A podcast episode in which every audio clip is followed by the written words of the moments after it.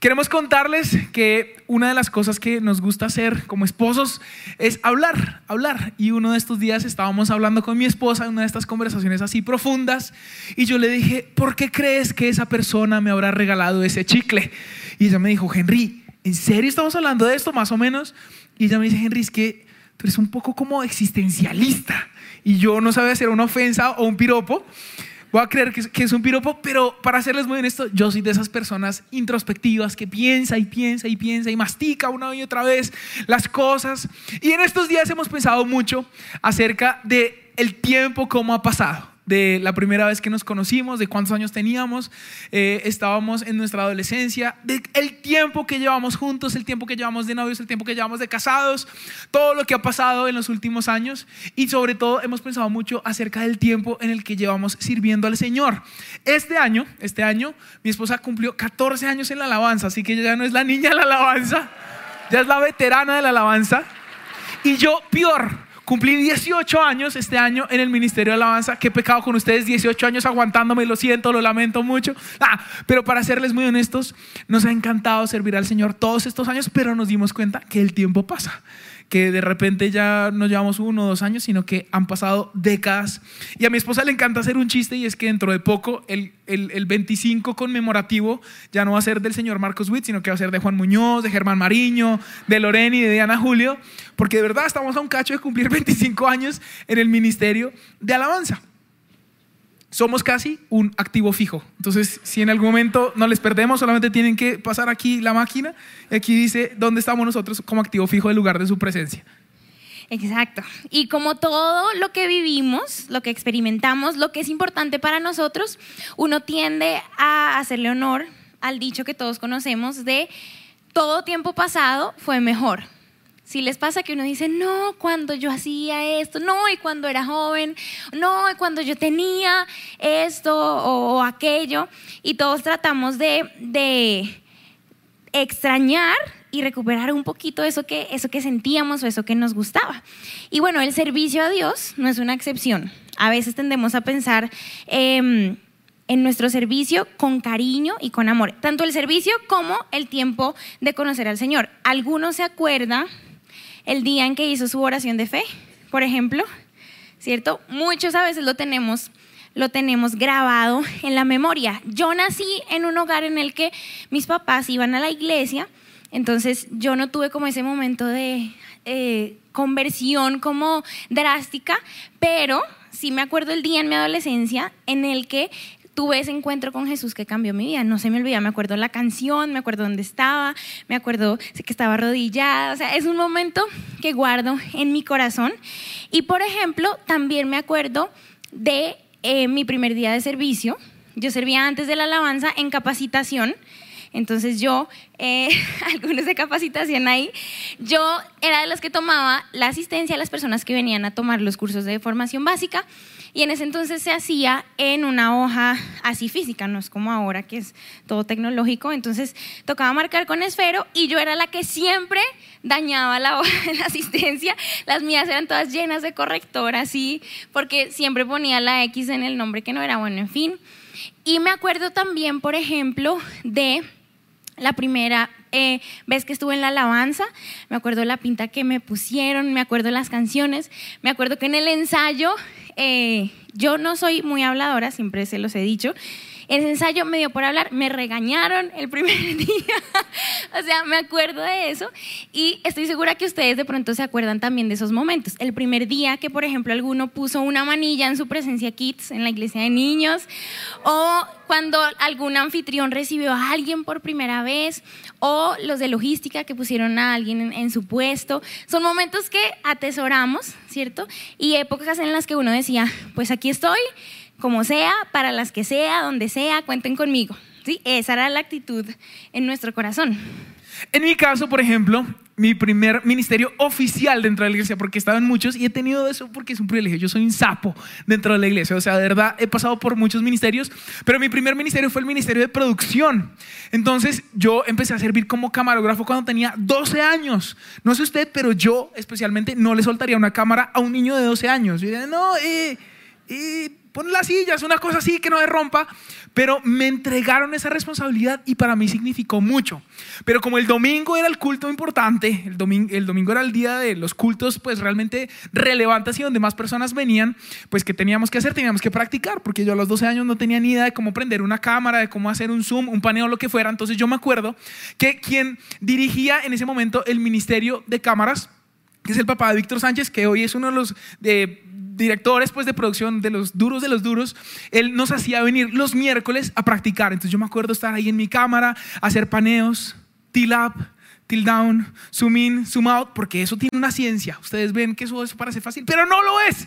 Y entonces yo tenía que practicar y me acuerdo muy bien que yo tenía que salir del colegio con mi maleta con mi maleta del colegio en uniforme y me venía a la iglesia a practicar. Porque después venía el culto de las 6 y 45. En ese momento había solamente una reunión. Y para mí era espectacular. O sea, ustedes no saben la alegría que yo tenía en mi corazón de salir del colegio, de venirme para la iglesia a practicar cámaras.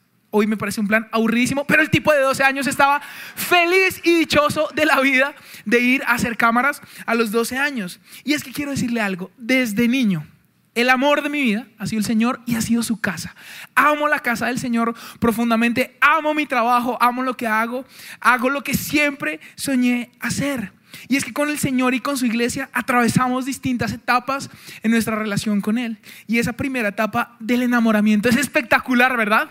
Porque todo es divino, porque todo es chéverísimo, porque donde nos digan tiene que venir a las 4 de la mañana y tiene que levantarse a las 3 y media, uno dice a las 2 estoy de pie, ¿verdad? Y uno dice claro que sí, ahí voy a estar. ¿Por qué? Porque estamos en ese enamoramiento. Pero quiero decirle que honestamente no siempre ha sido así ha habido momentos en donde nos dicen tienen que estar 5 y 45 en la tarima, porque los de la alabanza y los de producción llegamos de primero, primero llega producción. Y a veces esas mariposas no están en los 5 y 45, pero como así, pero ¿qué le está pasando? Se, se enloquecieron, porque no siempre es fácil. A todos nos encanta esa etapa del enamoramiento, como les decía Henry, como en las etapas del amor, ¿no? Entonces todo es perfecto, pero aunque nos encanta, uno tiende a salir rápido de esa etapa, ¿cierto? Después ya como que la persona eh, mastica y le suena y ya me empieza a caer gordo o algo pasa y bueno, ahí lo, lo, lo, lo pienso, pero decidimos seguir o parar. Te salió el vaso que suena. Exacto. Ah, tan rico. Sí, algo así. Entonces, hablando acerca del primer amor, hay una canción de una banda cristiana muy reconocida que a mí me encanta y esta canción se ha convertido en una de mis favoritas. Es en inglés, pero les voy a leer la letra para que vean esta oración tan especial. La canción se llama El fuego del primer amor y el autor escribió esto. Recuerdo cuando todo lo que sabía hacer era cantar tu nombre. Y recuerdo cuando todo lo que anhelaba hacer era alabarte. Recuerdo cuando no podía esperar para contarle a alguien acerca de ti. Me perdí en la alegría y gratitud por todo lo que tú has hecho. Jesús, enciende el fuego del primer amor en mí otra vez. Quiero enamorarme, quiero enamorarme, quiero enamorarme de ti otra vez. De vuelta al comienzo, donde solo, donde todo se trataba de solo una cosa. Quiero enamorarme de ti otra vez. Tremendo, ¿no? Ese clamor de ese corazón. Vayamos a Apocalipsis 2, del 4 al 5 que es un mensaje que seguramente todos hemos escuchado y habla acerca de eso precisamente, del primer amor. Y dice, pero tengo contra ti que has dejado tu primer amor. Recuerda, por tanto, de dónde has caído y arrepiéntete y haz las primeras obras. Otra versión también dice, no me aman a mí, ni se aman entre ustedes como al principio. Entonces el Señor Jesús le está hablando a la iglesia de Éfeso.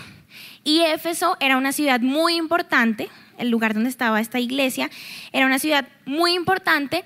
Pablo, por ejemplo, estuvo con ellos durante tres años, ahí fundando y organizando pues la iglesia, y ellos vieron milagros asombrosos. Aquí en Éfeso es donde la iglesia, donde la Biblia nos cuenta que la gente traía enfermos y eh, endemoniados, y tan solo con los paños y delantales de Pablo la gente se sanaba y era libre había unos, unos hechiceros que fueron convencidos de pecado y ellos quemaron sus libros, o sea, dijeron ya no más, por ejemplo. Había, eh, los creyentes recibían al Espíritu Santo, mejor dicho, esa iglesia era excelente. Después de Pablo, imagínense que llegó Timoteo, después Juan, o sea, todo súper bien, pero si el Señor les dice que tenían contra de ellos, que habían dejado su primer amor, debe ser que esto que ellos habían visto y el entusiasmo que tenían al principio, por alguna razón, lo dejaron perder. Como cuando uno sabe que está haciendo lo que tiene que hacer, pero olvida, por ejemplo, por qué lo hace, por quién lo hace, para qué lo hace. ¿Sí? Nos puede pasar. Si hoy nosotros viéramos una pareja que lleva casada entre 40 y 50 años, nos parecería casi que una rareza, porque no existen tanto de esas relaciones hoy en día en el mundo. Quizás en la iglesia sí, pero en el mundo no. Y muchos estaríamos interesados en saber cómo se conocieron esos dos viejitos, ¿verdad? No les diga, ay, tan lindos, ¿a dónde se conocieron? No, nos conocimos cuando llegó la pinta la niña de la Santa María. Entonces, ay, espectacular.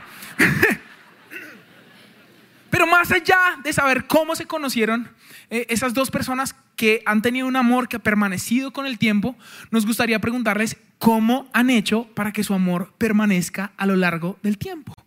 Porque no solamente es importante cómo inicia el amor, sino que es importante hacer que éste permanezca a lo largo de los años. Y no solamente que permanezca como dos compañeros de habitación, como dos hermanos que ¿qué más? ¿Cómo le va? Como dos desconocidos ahí que viven juntos, sino que permanezcan en fuego. No es lo mismo estar juntos que estar unidos. Y eso es muy importante.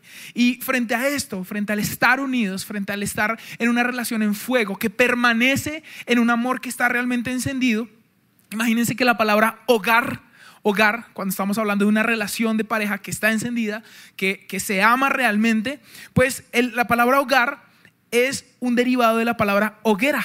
¿Ok? Entonces, hogar es un lugar en donde hay una hoguera, hoguera constante, en donde hay fuego, en donde hay alimentación, en donde hay recursos, en donde hay luz, en donde hay calor, en donde hay refugio. ¿Ok? No, no, es decir, no lo pensemos hoy en día porque en todo lado hay luz, pero pensemos en cuando nacieron las palabras. ¿Listo? Entonces, evidentemente, una hoguera era absolutamente importante. Hace referencia a un lugar en donde siempre hay un fuego encendido. Y para los que hemos tenido que encender un fuego en algún momento de la vida, nos vamos a dar cuenta que no es fácil, ¿verdad? No es fácil. Si alguno ha tenido que prender un fuego, entonces primero hay que poner los palitos. No falta el tío que no tiene ni idea y le echa gasolina a eso. Y si uno va a hacer carne, queda sabiendo espantoso. No, no le eche gasolina, no sea bruto, ¿verdad? Hay que hacerlo con aceitico, un poquito de aceite, un papelito. Después hay que soplar. Uno queda oliendo espantoso, pero no importa. Y después hay que alimentar ese fuego. Pero no solamente hay que alimentarlo, hay que quitar unas cenizas, ¿verdad? Para que esas cenizas no apaguen el fuego que está saliendo. Es decir, es un trabajo realmente importante. El fuego no se va a mantener encendido de manera espontánea, ¿o sí? O uno se acuesta a dormir así como en las películas y está la hoguera crepitante a la mañana siguiente. Mentira, mentira, eso es una falsedad. ¿Por qué? Porque el fuego necesita ser trabajado. Porque el fuego no va a permanecer encendido a menos que haya un trabajo real con él. Y esto sucede cuando la llama del enamoramiento se apaga. Porque como estaba diciendo ahorita mi esposa, el enamoramiento pasa rápidamente, ¿verdad? Entonces uno le empieza a incomodar. Les voy a contar algo. Nosotros nos hemos peleado porque al uno, le, al uno le suena la comida y al otro también y al otro le incomoda. Entonces uno, pero no le dio por comer, sino opera a las 11 de la noche. Pues déjeme porque está en mi casa. Claro, pero en el primer amor uno, te suena divino. Te suena como en sol mayor, eso suena como eterna relación. Cántame más, muérdeme más cerca del oído. Ya uno no, porque el enamoramiento va pasando. Ya en una relación que está establecida, en donde hay conocimiento mutuo, en donde se conocen los gustos, pues también hay discusiones, hay pruebas.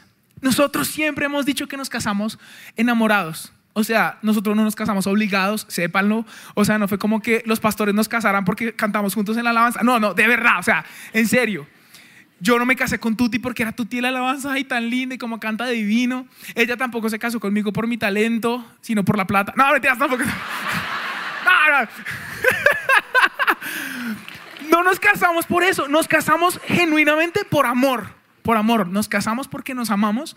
Y hoy yo puedo decir algo, es que nos amamos más, pero nos amamos diferente. A como nos amamos, recién nosotros nos colocamos los anillos. ¿Por qué? Porque el fuego ha requerido de un trabajo del uno y del otro. El amor va a ser puesto a, prueba. Pero en las dificultades podemos salir realmente fortalecidos y avanzar en nuestro compromiso y en nuestra relación. Y aquí es donde queremos que nos detengamos un momento, porque estamos haciendo este símil con respecto a las relaciones, pero es imposible pretender que la llama de amor por Dios sigue igual. Es imposible pretender que nosotros como iglesia no hemos pasado por pruebas. Es imposible pretender que muchos de nosotros no estamos cansados. Y estamos hablando específicamente a líderes de grupo de conexión, a personas que son voluntarios, a coordinadores, a, personas que están desempeñando un rol activo dentro de la iglesia. Queremos decirles algo, sabemos que están cansados. O a los que vienen de una tradición religiosa de días y de años y de años y de décadas. Así sea tu primera vez en esta iglesia. Sabemos que hay cansancio, porque todos hemos estado en el mismo cansancio y en la misma rutina. Pero hoy necesitamos, necesitamos hacer que ese grado de pasión en nuestro corazón vuelva a nacer. Así que si ya pasamos el enamoramiento, avanzamos a la siguiente etapa en la que nos conocemos un poco más y dijimos, sí, aquí estamos firmes y ahora llegamos a la etapa de ese compromiso que queremos que sea duradero. ¿Cómo hacemos para estar aquí en este compromiso y que el enamoramiento no sea solo un recuerdo, una añoranza, ¿verdad? Sino cómo hago para que estando aquí en mis, yo qué sé, ustedes 20, 10 años, 30 años, no sé hace cuánto conocen a Dios, ¿cómo hacemos para que nuestro corazón siga cerca de Él? Bueno, vamos a hablarles en realidad tres cosas que son acciones erradas, podríamos decirlo así, que hacen que se apague ese fuego y ese amor intenso por el Señor. Así que vamos a identificar primero unos personajes importantes que nos van a servir para ilustrar estos puntos y son los fariseos. Hemos escuchado acerca de ellos, ¿verdad? Bastante. Tanto que la palabra fariseo se ha vuelto como una ofensa, ¿sí? Hay gente que no tiene nada que ver con iglesia, Biblia, nada, y le dice al otro fariseo, ¿y qué quiere decir en eso? Hipócrita, ¿cierto? Falso. ¿Tú qué fue lo que dijiste? Que, ah, que me dejó, morir. Se fue con su otro grupo de amigos y no me dejó morir. Un fariseo, hipócrita, mejor dicho, ¿cierto? Los asociamos con cosas muy negativas, pero la verdad es que su esencia, sus inicios no fueron malos. Ellos tenían una intención correcta en su corazón. Para la época en la que la Biblia nos habla acerca de los fariseos, el pueblo judío ya había estado desterrado en Babilonia, habían regresado, pero el pueblo estaba ahora bajo el dominio de un imperio. Entonces, ¿qué pasó? Si yo veo que alguien me está invadiendo, que alguien quiere imponerse sobre mí, pues yo voy a proteger lo que yo considero mío. En el caso de ellos era su identidad como judíos, ¿verdad? Ellos eh, querían atesorar la ley de Dios, sus tradiciones, lo que para ellos los diferenciaba y los hacía ser quienes ellos eran. fueron personas muy celosas de eso que ellos consideraban que Dios les había dado. Hasta ahí estamos bien, ¿cierto? Porque no hay nada malo en eso, pero en algún punto en ese camino ellos se olvidaron de lo más importante, que era Dios. Entonces, una característica de ellos, una de estas cosas que debemos evitar, es que el corazón de ellos se alejó de Dios. Vamos a ver lo que dice Mateo 15, del 7 al 9. Dice, hipócritas, la palabra. Bien profetizó de vosotros Isaías, aquí está hablando Jesús, cuando dijo, este pueblo de labios me honra, mas su corazón está lejos de mí, pues en vano me honran, enseñando como doctrinas mandamientos de hombres. Aquí ellos estaban teniendo una discusión acalorada porque ellos le estaban reclamando a Jesús que sus discípulos no se lavaban las manos antes de comer pan y esto para ellos era una, algo muy importante en su ley. Y aunque no era malo, como otras cosas que ellos exigían, ellos tendían, por ejemplo, a poner la regla por encima de Dios. Si era más importante eso, o sea, tiene que cumplirlo y ponían cargas pesadas sobre las otras personas. Y aquí tenemos que pensar en nosotros. Porque fíjense que Dios les dice, me honran de labios para afuera, pero su corazón está lejos de mí. Así que piensen, por ejemplo, en sus vidas, en sus acciones, en su servicio, en su liderazgo, qué tan lejos o qué tan cerca está su corazón del Señor. Y esto se los decimos porque podemos alabar a Dios, podemos hacer cosas para Él, pero perdiéndolo de vista. Lo que a veces se conoce en las iglesias como activismo. se vuelve uno un piloto automático y ya sé hacer lo que tengo que hacer por costumbre o porque tengo el don, por ejemplo, podría ser para nosotros en la alabanza, pero mi corazón está totalmente desvinculado del Señor.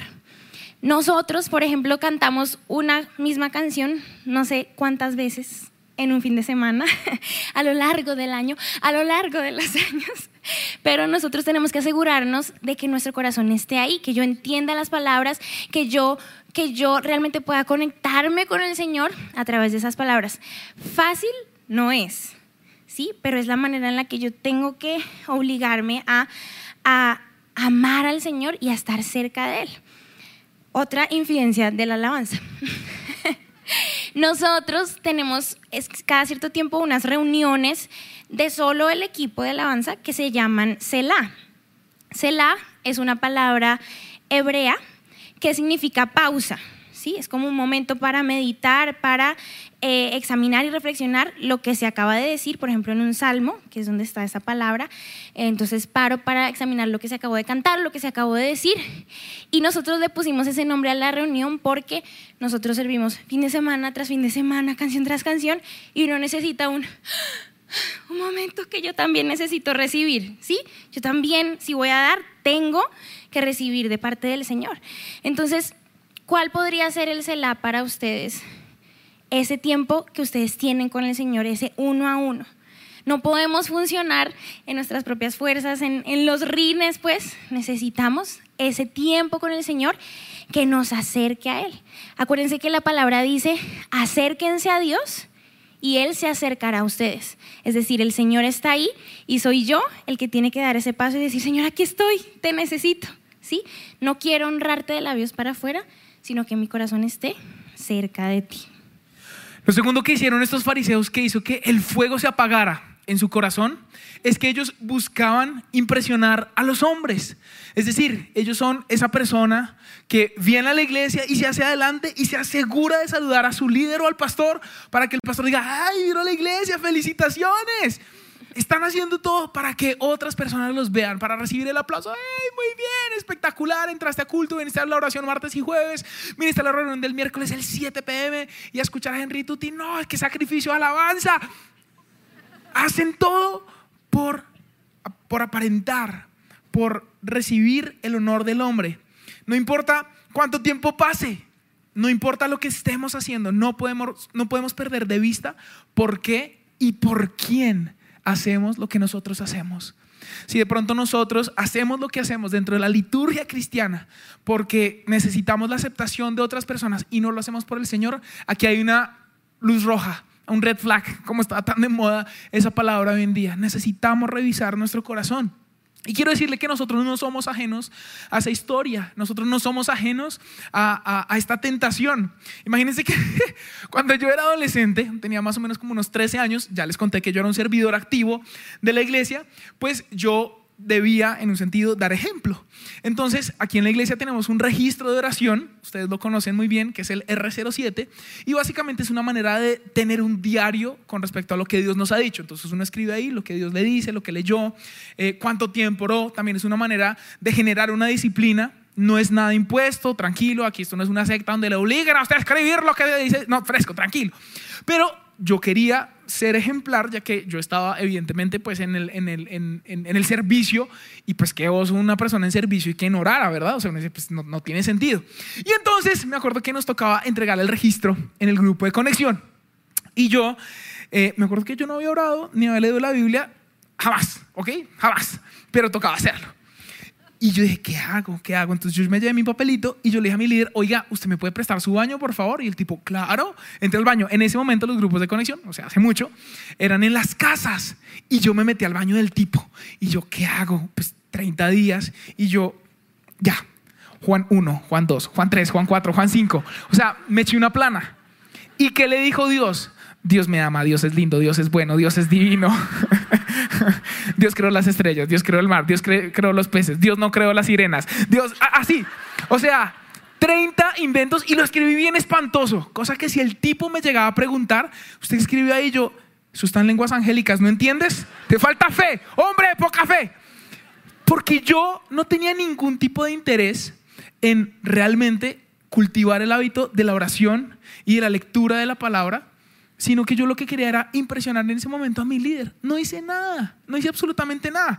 Y qué oso. Ahora, eso solamente me pasa a mí, eso a nadie más le ha pasado en esta iglesia, ¿verdad? O sea, eso es un caso de uno en un millón, jamás hubiera pasado esa cosa en el lugar de su presencia. Escandaloso, pues que haya pasado con este señor.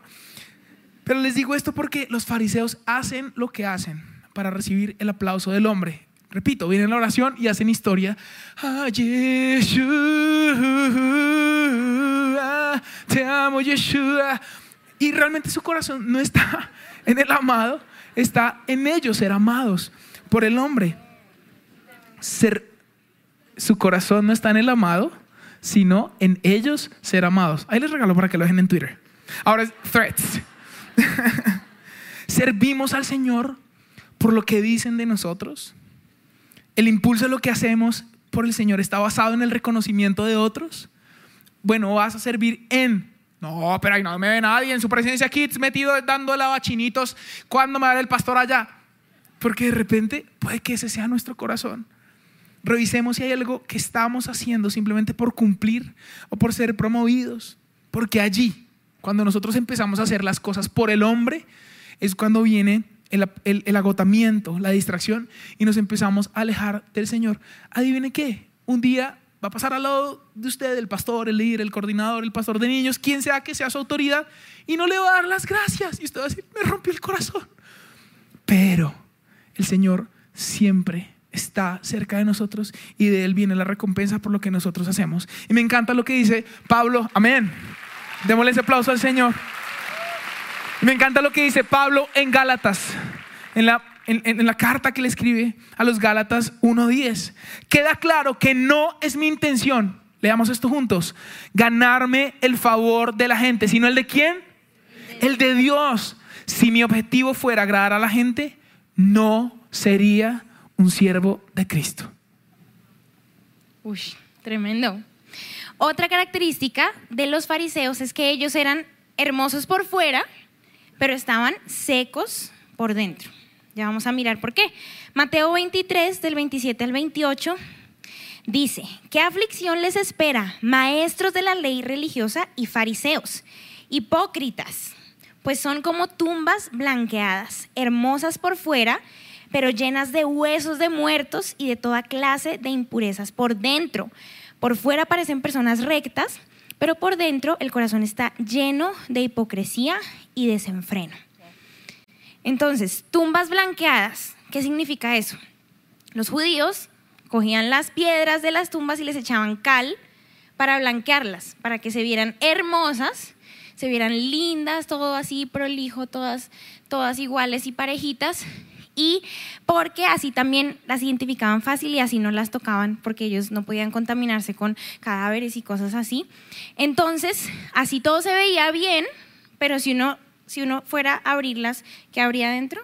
Huesos, muerte, ¿cierto? Impurezas.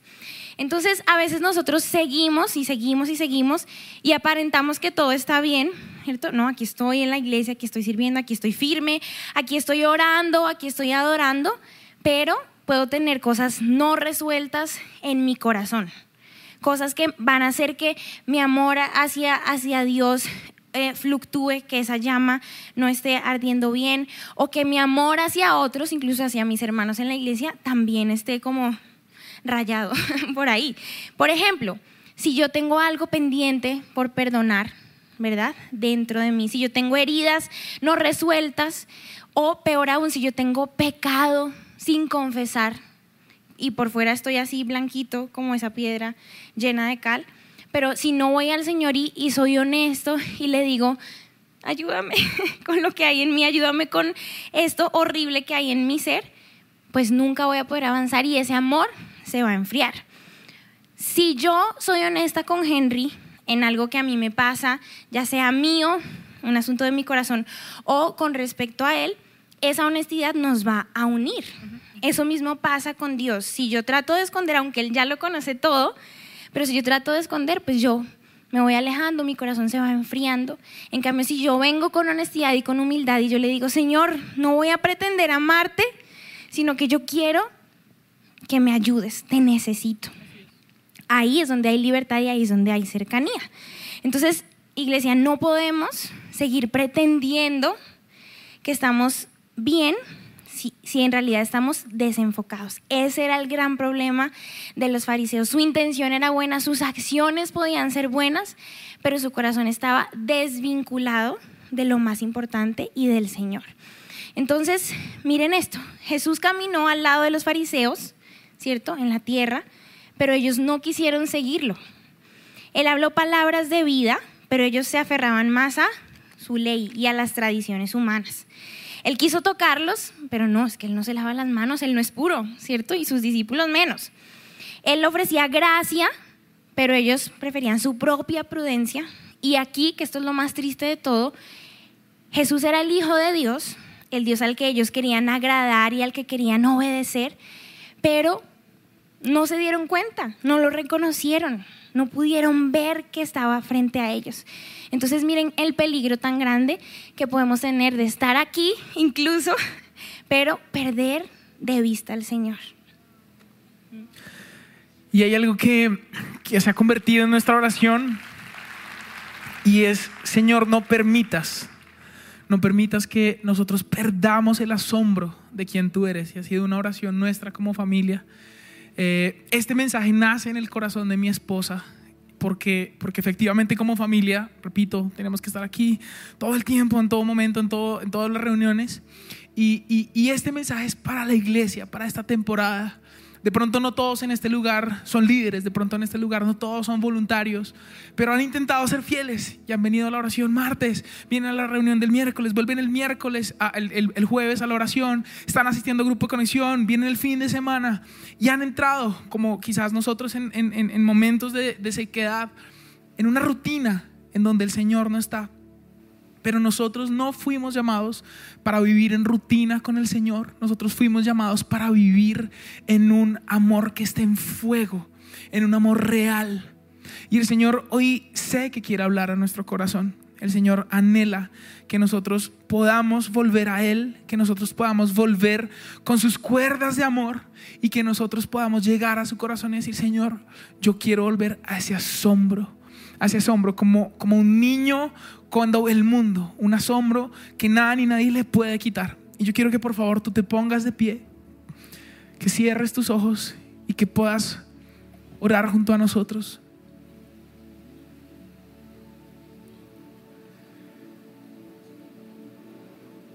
Y Señor, hoy nosotros bendecimos tu iglesia.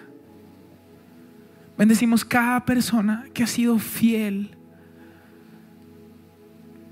que han venido martes, miércoles, jueves, han estado en grupo de conexión, vienen el fin de semana.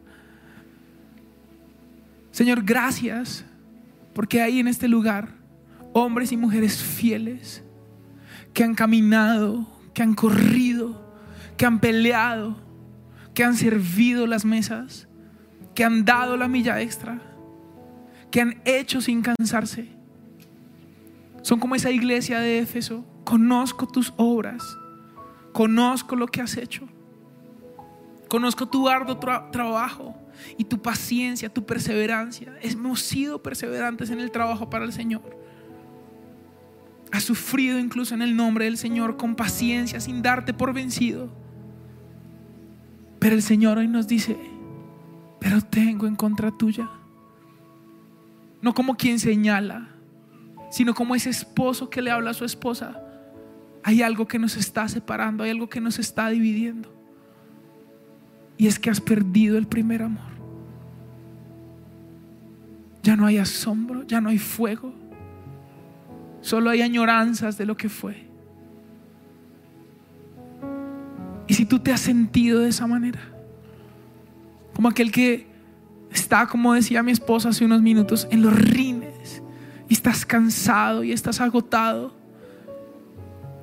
y has estado incluso cansado de la iglesia, de Dios, has dicho, ah, ¿de qué sirve orar? ¿De qué sirve levantar las manos? ¿De qué sirve adorar?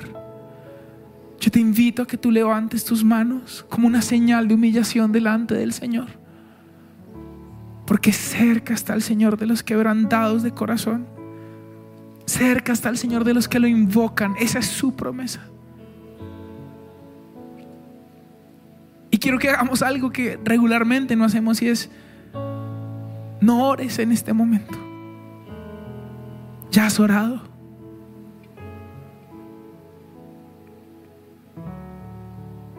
Mientras Juli ministra en la guitarra, yo quiero que tú escuches la voz de Dios. ¿Qué te dice el Señor? ¿Cuáles son las palabras de tu buen pastor? Quien conoce tu cansancio.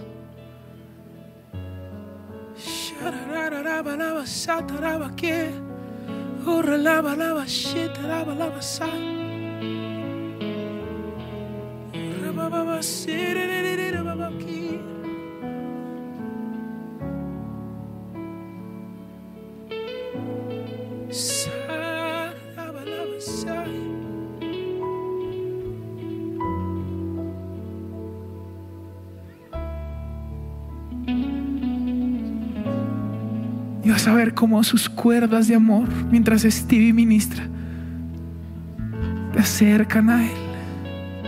Te acercan a Él. Porque quizás estás tan cansado que no puedes caminar más. Pero Él te acerca a su corazón. Señor, trae tiempos de refrigerio y de descanso sobre tu pueblo. Señor, y oramos por tu viento que sople una vez más en esos corazones que se están apagando para que la llama vuelva a arder.